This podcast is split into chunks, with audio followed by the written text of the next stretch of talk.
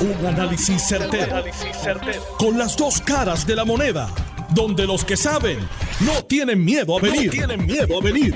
Esto es el podcast de Análisis 630 con Enrique Quique Cruz. 5 y 2 de la tarde de hoy, miércoles 23 de marzo del 2022. Tú estás escuchando Análisis 630.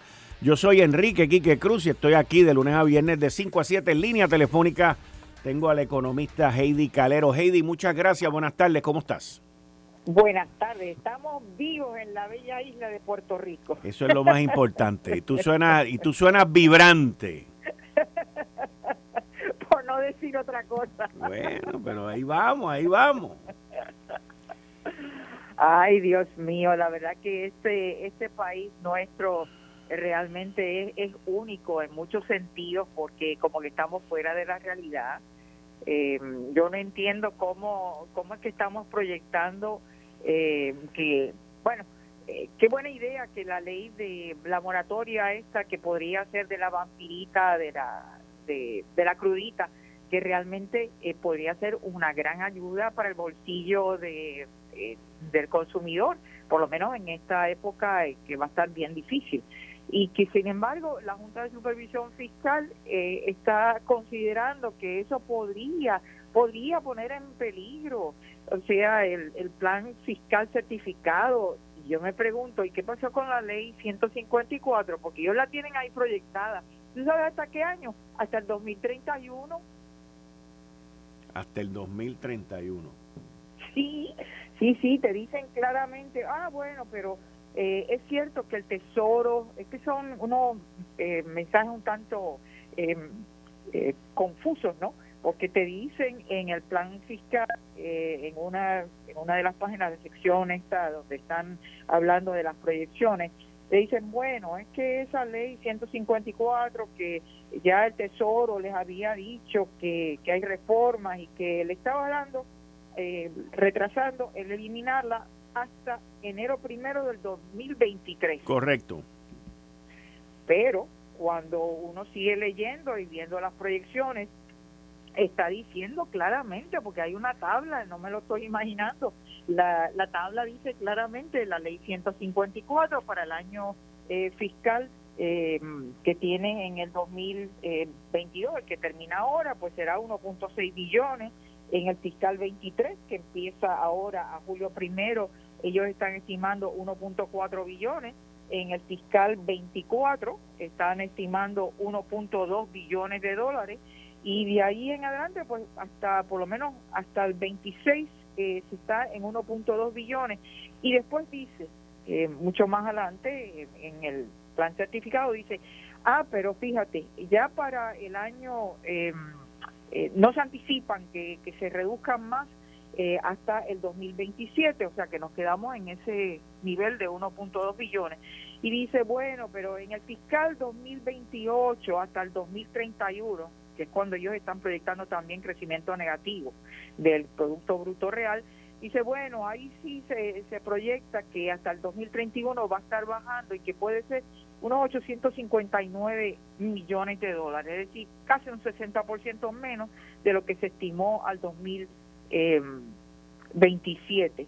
Así que la verdad es que yo no sé cuáles son las preocupaciones de la Junta de Supervisión Fiscal con respecto a una moratoria de una crudita que va a ir directo al alivio del consumidor, eh, mientras que aquí eh, tenemos el elefante en, en, el, cuarto de cristal. ¿Y qué pasa con ley 154? Que es mucho más que ese alivio temporero que estamos hablando. Que aparte de la ley 150, o sea, porque aquí no tenemos control de nuestro destino, básicamente es lo que dice esa columna en el, reportaje hoy en el periódico El Vocero, que estamos esperando a lo del 15% global por el Congreso, que estamos esperando por, las cosas que con las, negociaciones con el Tesoro, que están pidiendo una extensión. O sea, llevamos extendiendo esto desde hace años, pero ¿alguien tiene alguna solución en caso de que no se dé? Bueno, lo que pasa aquí que que tú y yo y todos los que nos están escuchando en este momento pues pagan contribuciones aquí en este país, bien sea contribuciones sobre ingresos o contribuciones del IBU. Y tú sabes que pagamos por por un aparato gigantesco que se llama el gobierno de Puerto Rico, bien sea en su rama ejecutiva como en su rama legislativa. ¿Tú no crees que con todo el dinero que se les paga, ya deberían de tener una idea de cuál es el plan de crecimiento económico de este país, qué es lo que vamos a hacer, porque yo difiero de que este país no pueda tener control de su propio destino. Por favor, lo hicimos eh, con menos recursos, lo hicimos allá para los años 50 y 60 y este país floreció. ¿Qué pasa ahora? Con más dinero, pero con la mano extendida, es que estamos más impedidos de tener una creatividad, de realmente hacer los verdaderos sacrificios, porque son decisiones bien fuertes. Estamos a todos acostumbrados a que como el pajarito, pues que vengan y nos pongan el, el alimento en la boca. Pues yo creo que esa realidad eh, ha cambiado ya hace mucho tiempo y no queremos realizarlo. Así que el gobierno que se ponga para sus pilas, porque bastante que estamos pagando a todos los secretarios de la rama ejecutiva, a la rama legislativa también. Así que yo creo que en vez de estar perdiendo el tiempo en proyectos que realmente no nos van para ningún lado, ¿dónde es que está eh, ese, ese plan de crecimiento económico? ¿Dónde es que está la ejecución? Y no tiene que ser algo que sea extenso de miles y miles de páginas. Vamos a escoger cuatro o cinco, sea sectores, proyectos, pero oye, que tengan una eh, un enlace, que esto no es, no es una lista de compra como cuando vamos al supermercado, de eso no es lo que estamos hablando. Y que le asignen responsabilidades, mira, tú vas a hacer esto, esto, esto, y toda la semana o todos los meses, seguimiento, ¿dónde están las métricas? ¿Qué lograste? Eh, pidan accountability porque la verdad es que esto no puede seguir, esto es como, pues, a la buena de Dios, y seguimos y el país sigue a la deriva. Pero estamos hablando de que esto es ahora en, enero del 2023, o sea, aquí no estamos hablando ya. tuviste que quien nos rige aquí, quien nos gobierna, la Junta de Supervisión Fiscal, ¿qué pasa? ¿También está en la la la? Bueno, ellos se levantaron también y dijeron que esa reforma laboral, este, que no estaban de acuerdo, que eso era un impedimento a la, inversión y que dejaron saber que si, si esto seguía, que la iban a, iban a crear algún tipo de, de obstáculo para que eso se implemente. Pero no mezclemos la, la, gimnasia con la magnesia. estamos hablando de unos ingresos fiscales que son importantes para esa labor que tiene que hacer el gobierno en dar unos servicios esenciales y que todo el mundo aquí ha rehusado definir qué es lo verdaderamente esencial. Porque hay mucha grasa, ¿eh? hay mucha grasa y desafortunadamente nadie quiere tomar las, las, decisiones difíciles. Así que la Junta dice, no, mira, tú tienes que hacer. La Junta dice, el rol mío no es hacer ningún plan de crecimiento económico ni desarrollo económico, eso le corresponde acá al gobernador y al gobierno de Puerto Rico. Yo aquí estoy fiscalizando, yo de mi maíz ni un grano. Yo dije que con esto se iba a pagar la deuda y esto es lo que hay que hacer, las medidas eh, de, restricción fiscal y de disciplina, así que a mí me traen. Yo estoy aquí en el Olimpo y digo sí o digo no, pero pero fíjate que ellos tienen un presupuesto bien grande y tienen eh, profesionales, en, economistas, eh, los que hacen todas estas proyecciones.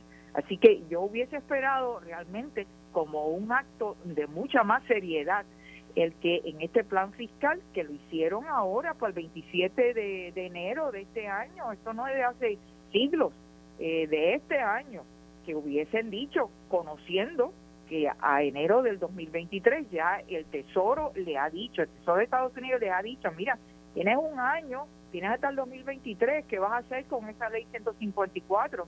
Ah, por supuesto, la pueden seguir aquí, Puerto Rico la puede seguir. Ah, que las compañías que ahora mismo se acogen a eso no tengan el crédito contra las contribuciones federales, pues en ese momento ellas tomarán su determinación.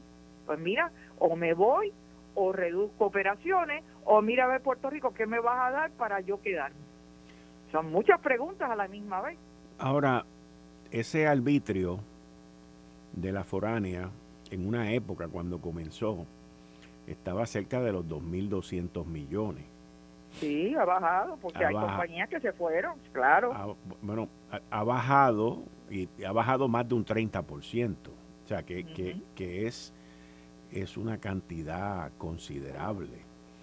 Por otro lado, no ha entrado más nadie. O sea, entra también el cuestionamiento de que es un arbitrio que no produce nuevos ingresos. No produce nuevos eh, ingresos. Inclusive los ingresos de los cuales dependía antes ya no están.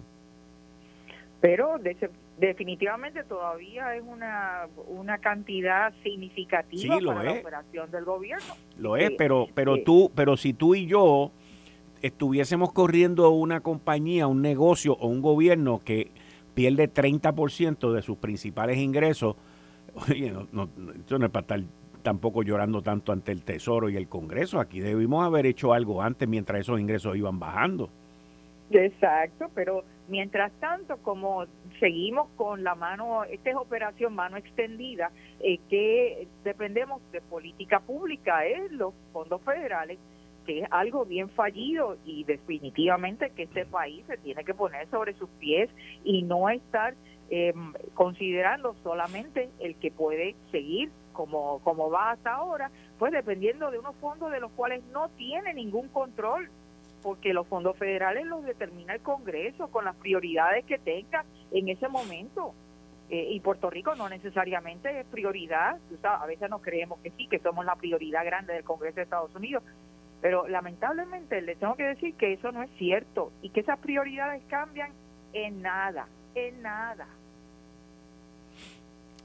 Heidi, te pregunto, entrando en, el, en la parte de la reforma laboral y el costo que eso va a traer en este momento, eh, en conjunto con las expresiones de la Junta de Supervisión Fiscal. Más, en adición a eso, añádele todas las alzas que estamos viviendo, que si los malbetes van a costar más, que si la gasolina cuesta más, que si lo, todo está costando más. Eh, ¿cuál, va a ser el impacto? ¿Cómo tú ves eso en términos del impacto a la, a la mayoría de la gente en, en, esta isla que viven de cheque a cheque y que tienen que levantarse todos los días a trabajar? No, sin lugar a duda, es un golpe fuerte al bolsillo especialmente de esa clase media que somos el jamón del sándwich, esa clase media que es la que está ahora mismo eh, participando, parte de ese 40% de participación laboral es esa clase media. Y eh, por eso es que digo que tienen un alivio, tiene que haber algunas medidas de alivio sobre las cuales Puerto Rico sí tiene algún control. ¿Cómo cuáles? Efectivamente, sobre esos impuestos sí tiene control porque Puerto Rico es un país foráneo para propósitos contributivos. Así que igual que los pone Puerto Rico, igual Puerto Rico los puede quitar. Ah, que tienes que convencer a nuestros amigos de la Junta de Promesa para decirles de dónde van a salir los demás, eh, los fondos para sustituir eso. Bueno, ahí está también la bondad de eh, ir a la par con dónde está mi crecimiento económico, que hace rato que deberíamos de estar enfocados en eso. Porque si este país estuviera creciendo, no te digo yo que aguantamos el golpe de inflación, aguantamos eso y mucho más. Porque si tú tienes actividad económica, tú tienes inversión, tú tienes empleos que puedan pagar salarios buenos, se puede pagar lo de la reforma laboral y se pueden pagar los impuestos. Pero como el pay, el bizcocho sigue achicándose, achicándose y más y más, somos como el limón, nos siguen exprimiendo, pues mira, llega un punto en que, en que uno se pregunta, pero, pero ¿para qué seguir trabajando aquí? Y piensan, piensan que a lo mejor irse de Puerto Rico, pues quizás es su mejor estar en términos de, conseguir mejores oportunidades, ya en Estados Unidos, y, y te adelanto, eso tampoco es para irse, salir desfavorido, porque el pasto no es más verde, no es más verde allá. Hay gente que se ha ido, ha quemado los barcos y después mira, se dan cuenta de que Oye, aquello no es tan fácil nada. Ahí hay que trabajar de verdad. Ahí es fire at will, at will. Es decir, que te pueden votar como bolsa en cualquier momento sin darte razón. Para que lo sepan. ¿Tú crees?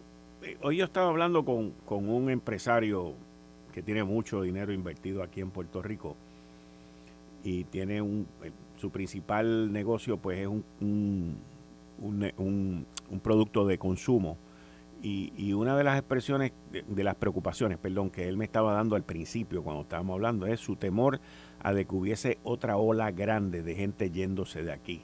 buscando mejor calidad de vida, buscando mejores ingresos y menor impacto en la inflación allá. Eso es cierto, pero y, y para complicar más la existencia, es que no es solamente que la población baja porque la gente se va, es que la población está bajando porque la tasa de natalidad ni siquiera reemplaza a los que se mueren. Entonces, tenemos eh, el doble efecto, una migración externa y encima de eso tenemos entonces una tasa de natalidad que es muy bajita y no hay ni siquiera reemplazo para los que se mueren y muchísimo menos para que entren en la fuerza laboral de aquí a 15, 16, 18 años. Así que tenemos eh, realmente un reto bien grande y Puerto Rico no está solo en eso, déjame decirte, estamos envejeciendo a medida que estemos hablando y hay muchos países a nivel global, Europa, China, en que el problema sigue siendo el mismo, un problema demográfico de marca mayor. Por eso es que Estados Unidos ha sido tan vibrante porque ha permitido esa inmigración. Eh, los critican porque son colorcito brown, vienen de allá de México, de otros países, pero esos son los que trabajan, esos son los que eh, realmente tienen familia y que mantienen esa tasa de natalidad, aunque haya bajado, pero por lo menos hay mucho más reemplazo que lo que tiene Puerto Rico. Heidi, muchas sabemos gracias. lo que hay que hacer. Pero ¿y por qué, pero ¿y por qué no lo hacemos? ¿Y por qué no lo hacemos? Ah, esa es la voluntad y la ejecución que no estamos teniendo, ¿ves? Algo en el aire o nos estamos tomando un culé que realmente eh, nos está atrofiando la mente. Por ejemplo, la Junta también rechaza la moratoria al cobro de la crudita porque irresponsablemente los que legislaron eso no dije, no identificaron los fondos para sustituirlo. Eso ellos lo saben.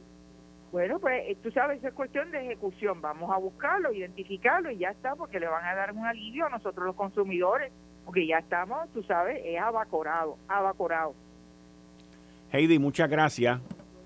A la orden siempre, a ver si alguien escucha. Vamos a ver, vamos a ver. Hay que seguir, hay que seguir empujando el carrito hasta que se mueva.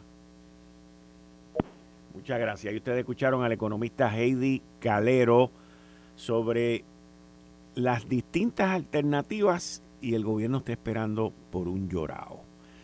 Y no es este gobierno, son todos los gobiernos. Ese impuesto a la foránea data de la administración de Luis Fortuño, la época del 2010-2011. Ese impuesto que se origina con la ley 154, como le menciona la, economista Heidi Calero, es un impuesto que se suponía que se paulatinamente se fuera disminuyendo y se fuera eliminando. Pues miren, pasó Fortuño, luego entró Alejandro García Padilla, luego entró Ricardo Rosselló, Wanda Vázquez, Pedro Pierluisi. Cinco gobernantes. En sí son cuatro gobernantes después de Fortuño, que todos han buscado la manera de dejar ese impuesto ahí. Al dejarlo, eso es un subsidio que el gobierno federal nos ha dado por más de una década. Si usted suma todas las cantidades a través de los años, llegan casi, casi a 20 mil millones de dólares. 20 mil millones de dólares. ¿Y qué se ha hecho con ese dinero? No se han construido carreteras, no se han construido puentes, no se han construido edificaciones que generen actividad económica, no se ha invertido en nada. Se ha utilizado principalmente, única y exclusivamente, para los gastos de el gobierno de Puerto Rico. Mi querida amiga, ¿estamos en quiebra? Pues seguro que estamos en quiebra. Si no sabemos hacer otra cosa que pedir limosna. Mientras sigamos siendo un territorio y no seamos siendo parte de la nación norteamericana, no vamos a tener nuestra posición en la mesa con la representación en el Congreso y con la soberanía que la estadidad trae porque esa soberanía la tienen 50 estados. Los territorios no la tenemos. cuando yo leía el artículo que está en la página 4, escrito por Mari Carmen Rivera Sánchez del periódico El Vocero, que dice gobierno busca sustituto del impuesto a la foránea. Cuando usted lee ese artículo, ¿ok? Mire, lo primero que dice en el primer párrafo, ¿ok? Es que permite imponerle un impuesto del 4% a la foránea. Aquí, ¿qué está haciendo Hacienda? Está en conversaciones para extender esa fecha de vencimiento. Eso es llorado, ay bendito. Lo mismo hicieron todas las administraciones que le, que le mencioné anteriormente. En adición a eso, ¿qué otra cosa están haciendo? Bueno, es que hay un problema, según dice un, asesor del gobernador Rivera Justiniano, que apuntan que se podría imponer un impuesto uniforme, que eso está caminando, a nivel mundial de hasta un 15%, con la opción de que cada país decida cuánto cobrar a la foránea. El Congreso decidiría entonces incluir en esta propuesta los territorios y cuánto podrán cobrar a estas industrias. Volvemos, volvemos a lo mismo. Nosotros somos lo que diga el Congreso. Si al Congreso le da con no poner a Puerto Rico, si le da con poner a Puerto Rico, la inclinación, hasta donde yo tengo entendido, es que incluir a Puerto Rico y a todo el mundo, porque aquí se tiene que meter todo el mundo en cintura. Es impuesto mundial corporativo, quien lo llevó fue la secretaria del Tesoro de hoy, Janet Helen, que fue también que estuvo a cargo de la Reserva Federal de los Estados Unidos bajo y ahora con la administración de Biden. Ese fue el primer proyecto que ella arrancó y logró más de 130 países que acordaran eso, hasta los que no lo querían hacer como Irlanda y otros países entraron en el acuerdo. Al final el Congreso es el que va a decidir, pero también va a decidir si nos incluye o no nos excluye. Y aquí se pasan pidiendo excepciones. Nosotros no podemos seguir pidiendo excepciones porque nosotros seguimos con el mismo trajín de siempre. Pedir, pedir, pedir y pedir limosna. Miren esto.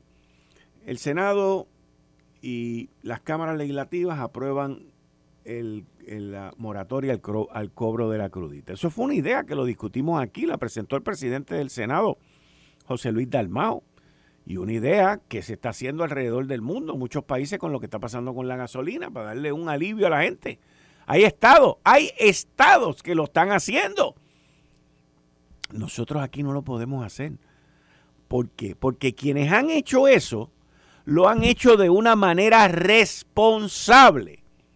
Si aquí no hubiese una junta de supervisión fiscal, eso hoy sería ley.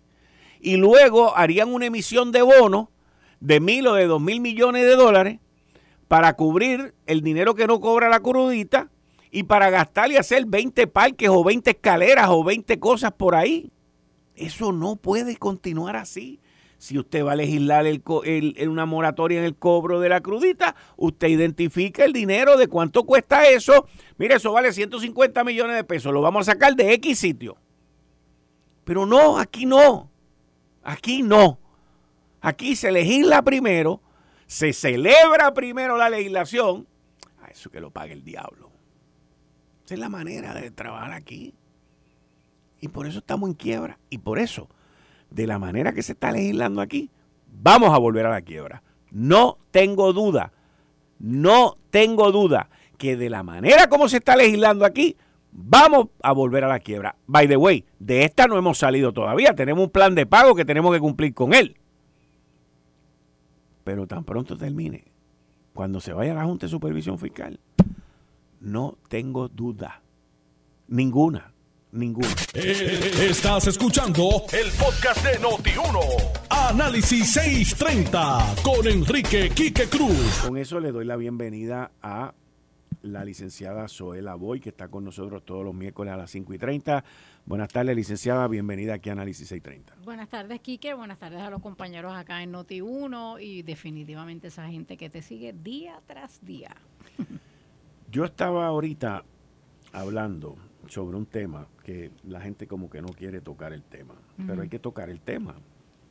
Y es el, el, tema no, el, tema aquí en Puerto Rico surge con la corredora olímpica que representó a Puerto Rico, Queen, Camacho Queen, pero yo leí este fin de semana un artículo que salió en el New York Times, no, no estoy seguro si fue el New York Times o Washington Post, de una competencia que hubo, unos trials de natación que hubo este pasado fin de semana y que en el equipo femenino de los Estados Unidos había un trans compitiendo. Creo que este trans en el mundo estaba en el, como varón, cuando compitió como varón estaba en 400 y pico en el ranking y subió a los top 20.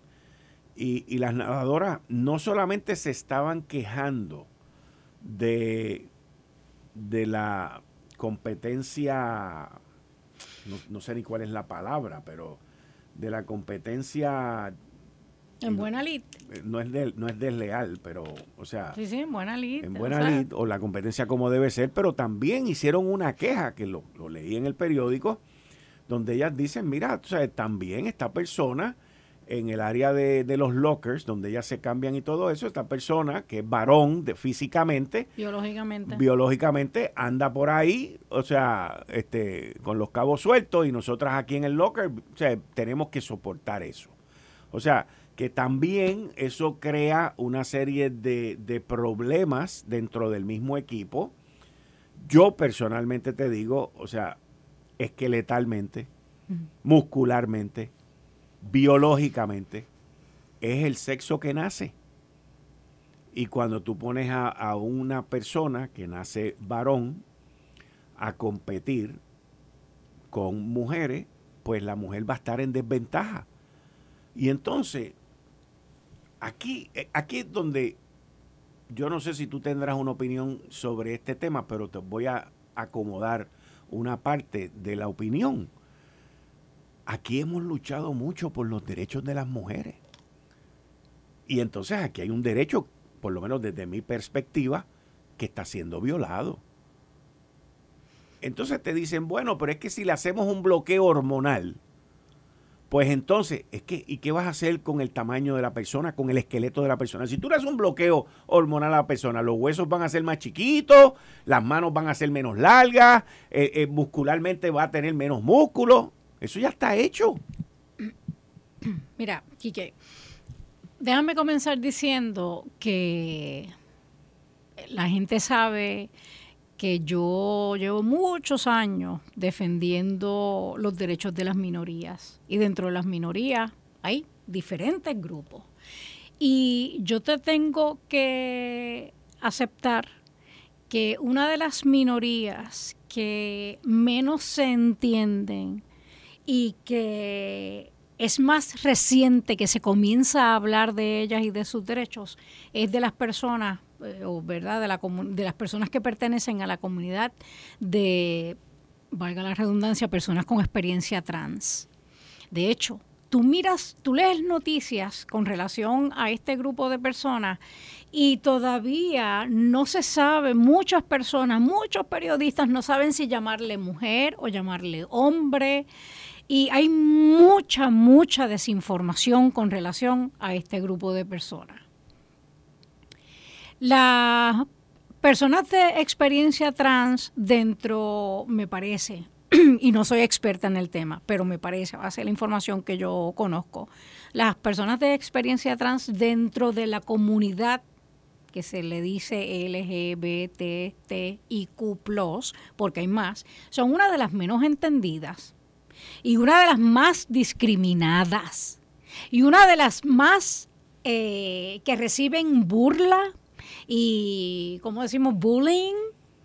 Acoso. Acoso. Eh, y, y, por eso, cuando hablamos de este tema y de lo que pasó recientemente con esa competencia de natación, que no es la primera, porque esta no es la primera vez que se da este, este tema, yo tengo que confesarte que yo tengo conflicto.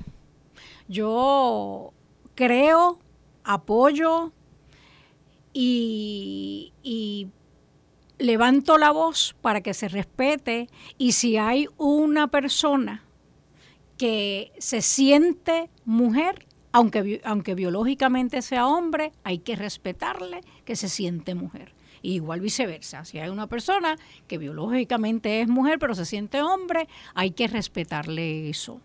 Con relación a... A los deportes que estamos A los deportes, Ese es el problema. Pues yo tengo que decirte, yo antes de leer una información que leí recientemente este fin de semana, porque este fin de semana comenzó a tratarse este tema, yo, yo partía de la premisa de que no es justo, porque físicamente... ¿No es justo qué? No es justo que tú pongas a una mujer trans en un equipo de mujeres, porque biológicamente es hombre. Y no estoy entrando todavía a lo de los, eh, a lo, de, los, camerinos. Ajá, eso todavía. Eso yo creo que es un asunto todavía más importante, o sea, que hay que atender también. Yo creía que es injusto para con las otras competidoras, porque es verdad, físicamente es más alto o es más fuerte o es... Muscularmente, esqueletalmente son distintos. Y por eso, y por eso, y además por haber hablado con muchas, muchas deportistas tan reciente como esta mañana, estaba hablando con una deportista a quien yo quiero muchísimo, respeto muchísimo su, su opinión y es una persona bien eh, abierta y, y, que le da la bienvenida a la diversidad y respeta los derechos de las minorías, pero me decía, pero mira, eso es. O sea, yo fui deportista toda mi vida y si yo hubiera competido en un equipo que tenía a un hombre físicamente, biológicamente, pero ah, que es una mujer trans, porque se siente mujer, yo no hubiera lo más seguro llegado.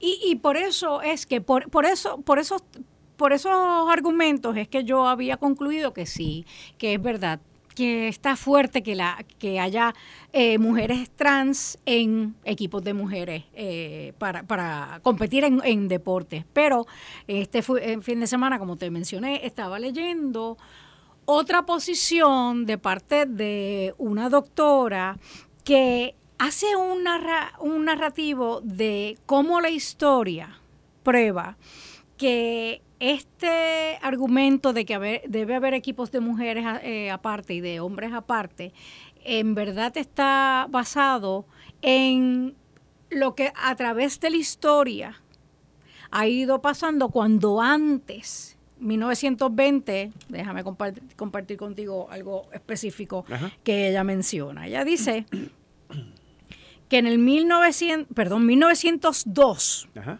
figure skating, la, eh, el patinaje este de, de, de, pero de verdad el deporte olímpico. Exacto 1902 Match Sires entró al campeonato mundial y llegó segunda. Porque antes no había equipo de hombre y, equipo de mujer. 1903, las mujeres fueron prohibidas de participar en el World Champs. Y ella tiene esta... Eh, y, y, como ese da como cinco ejemplos adicionales de diferentes instancias en que hace muchos años atrás, cuando no había equipos de mujer versus eh, eh, eh, separados de equipos de hombres, las mujeres ganaron, las mujeres llenaron el estadio de público y casualmente, y no hay casualidades, pero casualmente, entre comillas, el próximo año se prohibía la, la, participación de la mujer. Así que ella termina diciendo, ¿será en verdad el dividir equipos de mujeres y de, eh, ¿verdad? Ponerlos por separado, ¿será en verdad pensando en el bienestar de la mujer o es para evitar que la mujer perjudique el deporte entre los hombres? Porque le quite público, porque las mujeres ganen en, en, en las competencias cuando también hay hombres. Así que tengo que confesarte me preguntaste al principio cuál es mi posición. No sé, necesito estudiar más porque la verdad es que si hay algo que yo sí no quiero hacer es unirme al grupo de personas que discriminan contra las personas trans. En eso en eso estamos claros y yo no discrimino y las acepto. Yo con eso no tengo ningún tipo de objeción ni problema.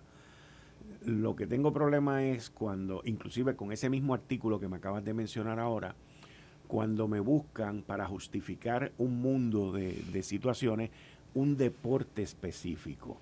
¿Ok? Porque el baloncesto es lo mismo. O sea, en, en, el sentido, en el béisbol, es lo mismo.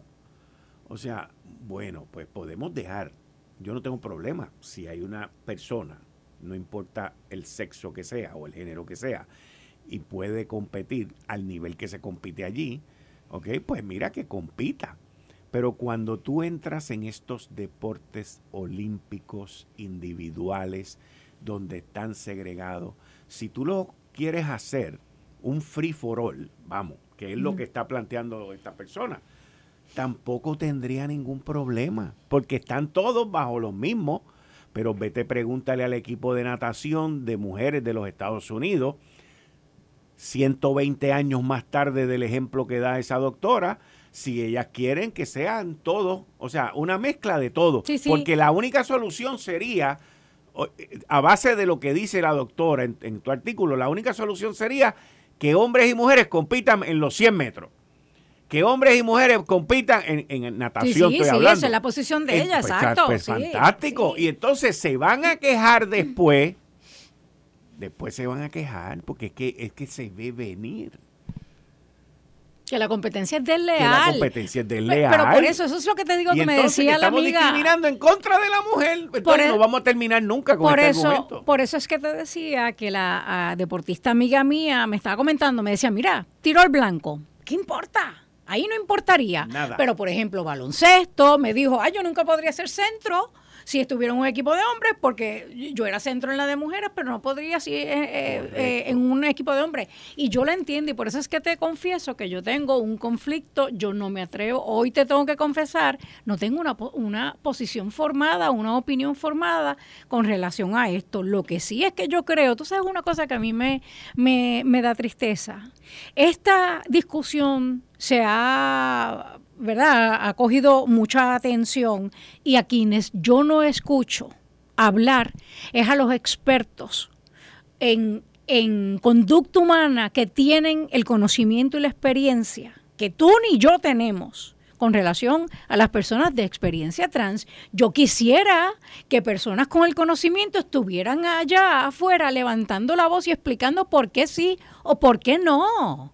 Mira, hay una feminista en Puerto Rico muy conocida, yo la aprecio mucho, que puso un tweet diciendo, no, no, no, no es justo que se mezclen. Y yo le, le dije, ¿sabes qué?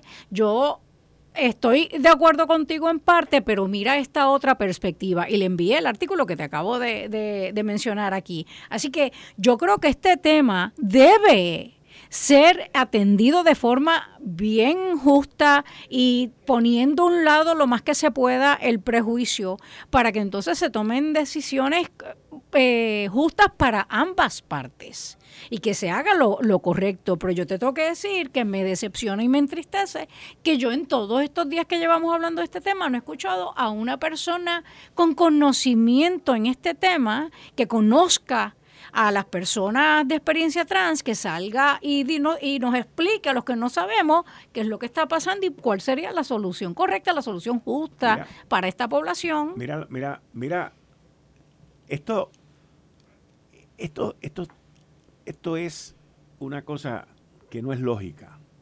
¿Cuál? Todo lo que te voy a contar ahora. Mm. Por decenas de años, por siglos,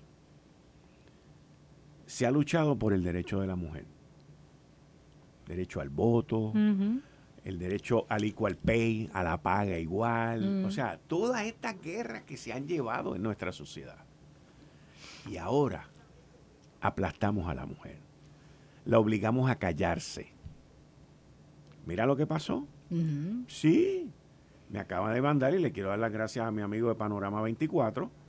¿Ok? A Yasmín Camacho lo obligaron a retractarse. O sea, ella como mujer se tuvo que retractar y borró el tweet. ¿Así? ¿Ah, lo borró y puso uno que dice, pido perdón a aquellos que he ofendido. Y le doy las gracias a aquellos que puede, pueden tener una conversación regular y que me han escrito a través de direct message. Aprecio, estoy agradecida que podemos tener conversaciones serias eh, sobre distintos temas. Pido disculpas a los que he ofendido y gracias a los que realmente están teniendo una conversación regular conmigo a través de DM. Aprecio y estoy agradecida de que podamos tener conversaciones respetuosas entre nosotros. Pero ella, más temprano, el tweet que la, obligaron a borrarlo fue, las mujeres biológicas no tienen ninguna oportunidad en el deporte si siguen permitiendo que los hombres biológicos compitan contra ella. No es justo. Vive como quieras vivir, pero en cuanto a los deportes no estoy de acuerdo con lo que está pasando. Y, y, el caso que yo te estaba hablando del, del, camerino con el equipo de natación fue el que lo, que ocurrió esta semana con Lia Thomas. es como se llama. sí, que pasó a la historia para convertirse el pasado 17 de marzo en la primera nadadora transgénero en ganar el campeonato de la NCAA División 1 con la Universidad de Pensilvania. Lía ganó la prueba de 500 yardas, 500 metros de estilo libre, con un tiempo de 4 minutos, 33 segundos y 24, 33 segundos y 24 centésimas. Thomas, conocido ahora como el rostro del debate de las mujeres transgénero en el deporte, ha seguido las reglas de NCAA y de la Ivy League desde que comenzó su transición de hombre a mujer en el 2019, al comenzar una, una terapia de reemplazo hormonal. El reemplazo hormonal no le hace el cuerpo, el esqueleto, los músculos distintos. Eso lo estoy diciendo yo. ¿Ok? Ella estaba en el ranking como varón 462 y pasa a ser número uno. O sea, ¿y dónde quedan esas muchachas, esas mujeres y sus derechos en esta discusión? Varios comentarios. Uno, yo tengo entendido que en todas estas organizaciones de deportes, si permiten la participación de una persona de experiencia trans, cuando es en el caso de mujeres trans, le exigen un máximo del nivel de la testosterona, porque de esa forma entienden que un poco equiparan y la competencia es más, este, es más justa. Así que eh, esa es una. Segundo, yo creo que el que a ella le hayan, a nuestra verdad, ganadora de las Olimpiadas, eh, le hayan exigido quitar su tweet, eh, no creo que se lo hayan exigido porque es mujer, es porque estas, estas organizaciones tienen una política pública y al miembro que se, que se salga de lo que cree esa organización le exigen que se retracte y como a ella, que quite el tuit. Así que yo no creo que tenga que ver con ser mujer y que aplastaron a la mujer y no la dejaron hablar el que le hayan dicho, porque creo que si hubiera sido un hombre del, del otro lado, le hubieran dicho lo mismo. Me parece que, que y, y, esta parte a mí me, me preocupa cuando cualquier cualquier cosa, si es una mujer la que está envuelta, se levanta la, el women card. Tú sabes, de que me lo hicieron porque yo soy mujer. Yo, o sea, yo creo que, que, tampoco, de hecho, yo creo que eso lo que hace es daño al movimiento a favor de los derechos de las mujeres. Y lo otro que iba a decir, este, hay una persona en las redes que acaba de decir que, eh, que, que, no le gusta mi intervención. Pero nos escucha. Porque nos está escuchando, envíale un saludito. Nos escucha, nos escucha. Lo que iba a decir es que al fin y al cabo, en muy pocas en mi vida, muy pocas veces en mi vida, yo tengo que decir, ¿sabes qué? No tengo una opinión formada, no tengo una opinión final. En esta tengo que decir, me siento que no tengo suficiente información como para decirte aquí que esta es mi posición. Y yo prefiero decirlo sinceramente a sencillamente aquí, tú sabes, decir una opinión porque alguien quiere que yo acabe de concluir. Lo siento, no tengo una opinión formada, necesito más información. Háblame de la crudita. Mira, ¿sabes qué? La crudita Vamos a hacer ah, una yo, me, yo me siento en lo, que tú coges ese suspiro. Es que me siento tan frustrada. Déjame, déjame yo hablar con mi radio audiencia.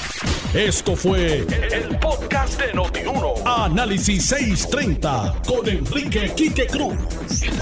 Dale play a tu podcast favorito a través de Apple Podcasts, Spotify, Google Podcasts, Stitcher y notiuno.com.